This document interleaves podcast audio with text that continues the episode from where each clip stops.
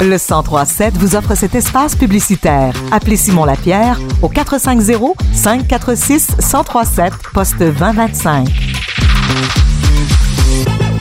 Depuis plus de 30 ans, le Trait d'Union montérégien œuvre dans les MRC d'Acton et des Mascoutins afin de venir en aide aux adultes vivants ayant vécu ou étant à risque de vivre des troubles de santé mentale ou de détresse émotionnelle.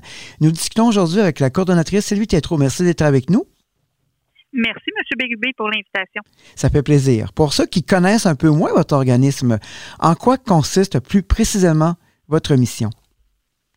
Nous, on crée des liens d'amitié avec les personnes, comme vous l'avez nommé, qui vivent ou qui ont déjà vécu ou qui sont à risque de vivre soit un enjeu de santé mentale ou de la détresse émotionnelle. Donc, ce qu'on veut faire, c'est briser l'isolement de la personne grâce à ces liens d'amitié-là et euh, les aider à se recréer un réseau social parce que souvent, les personnes qu'on accompagne ont perdu pour toutes sortes de raisons le réseau social de soutien qui est important pour leur établissement et leur mieux. Et vous accompagnez beaucoup euh, les aînés qui vivent la solitude. C'est quand même une partie importante euh, de votre clientèle? Effectivement, au Trait d'Union, on a une grande portion de notre clientèle qui est aînée. Pourquoi? Parce que malheureusement, nos aînés vivent beaucoup d'isolement social et euh, ça les amène donc à être à risque de vivre des enjeux comme la, dépression, par exemple, ou l'anxiété. Fait d'avoir l'occasion de briser leur isolement, c'est pour prévenir l'apparition de ces problématiques-là de santé mentale chez nos aînés.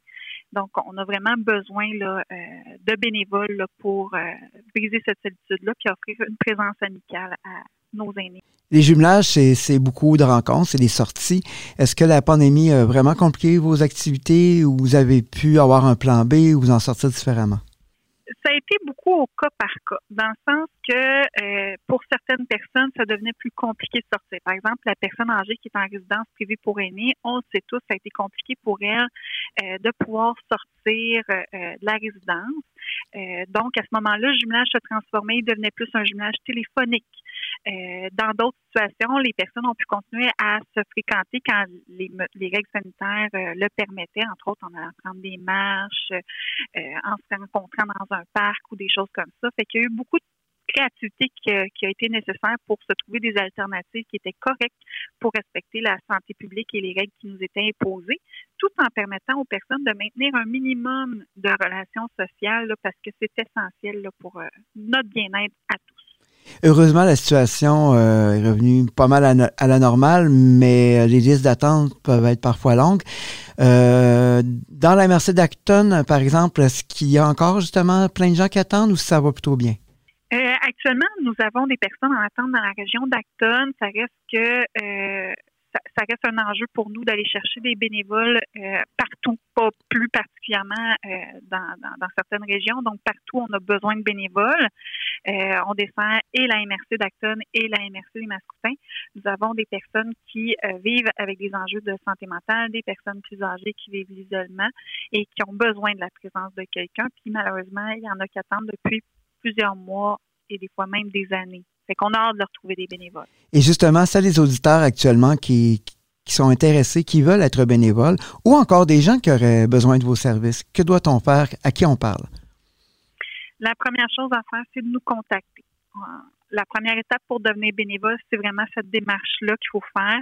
On prend rendez-vous avec une intervenante de l'équipe. À ce moment-là, on va vous rencontrer, on va regarder, euh, on va s'assurer que nos bénévoles, c'est des personnes dignes de confiance. Donc, on va vérifier euh, si la personne a des antécédents judiciaires. Il y a une formation, il y a du suivi qui va être offert aussi. On va vérifier des références de la personne. Et ensuite, à travers tout ce processus-là, on va pouvoir lui présenter une personne qui a besoin de nos services. Puis, je précise, pour les personnes qui ont besoin de nos services, même si les temps d'attente peuvent vous paraître longs, il faut comprendre que c'est pas premier arrivé sur notre liste d'attente qui va être le premier service, ça y va par affinité. Fait que vous pourriez très bien réussir à rencontrer une personne rapidement, même si malheureusement on manque de bénévoles. Donc, on peut vous rejoindre euh, bon 450-223-1252. Vous êtes également présent euh, sur le web et la page Facebook est assez active, je crois. Effectivement, vous allez pouvoir voir les activités qui sont à venir parce qu'en plus du jumelage, on organise différentes activités. Notre fête de Noël, entre autres, qui s'en vient. Une période plus difficile pour les personnes seules. Donc, on, a cette belle activité-là qui s'en vient Bien, merci, Mme Tétro. On va vous souhaiter euh, bonne chance et à la prochaine. Merci beaucoup pour ce beau moment avec vous.